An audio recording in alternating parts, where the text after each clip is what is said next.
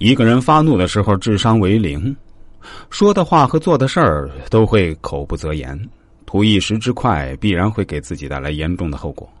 杨勇不就是因为暴脾气，使得皇帝更加猜疑，最后白白丢了太子位置吗？那如果遇到难以忍受的事情的时候，我们如何做到不发怒呢？我分享一个心法，就是在你想要发怒的时候，提醒自己，这个时候不要说话，深呼吸三下。暗示自己，我可以不生气。想想自己原本为什么生气，值不值得？把注意力引到如何解决问题上。我们接着讲故事。杨广成为名正言顺的太子。公元六零四年，文帝已经六十四岁了，身体衰弱，病情一天天加重。太子杨广住在文帝寝殿的侧宫里，随时走过来探视。杨广见父皇的病逐渐加重，想着自己的皇帝梦就要实现了，没有枉费这许多年的伪装。他又担心会出什么幺蛾子，不知道以后当皇帝做什么，就写信去问杨素。杨素给他回信，逐一回答了杨广的问题。宫女拿着信走回大殿，被文帝杨坚发现，看了信，杨坚非常恼火，大骂杨广。恰好这时，宣华夫人头发凌乱，哭着跑进来。文帝问：“怎么回事？”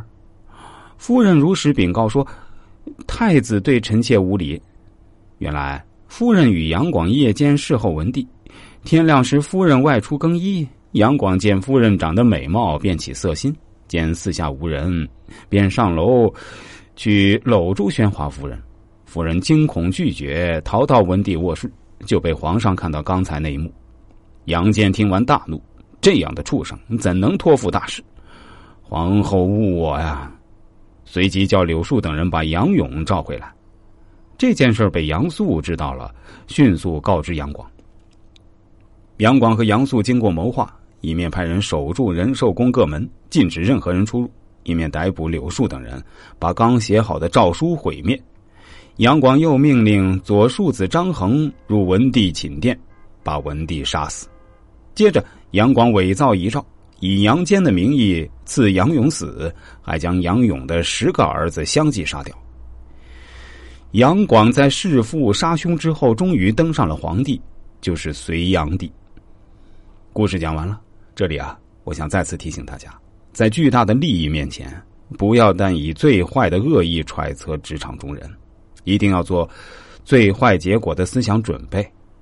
就如来俊臣所说：“亲无过父子，然广逆恒有。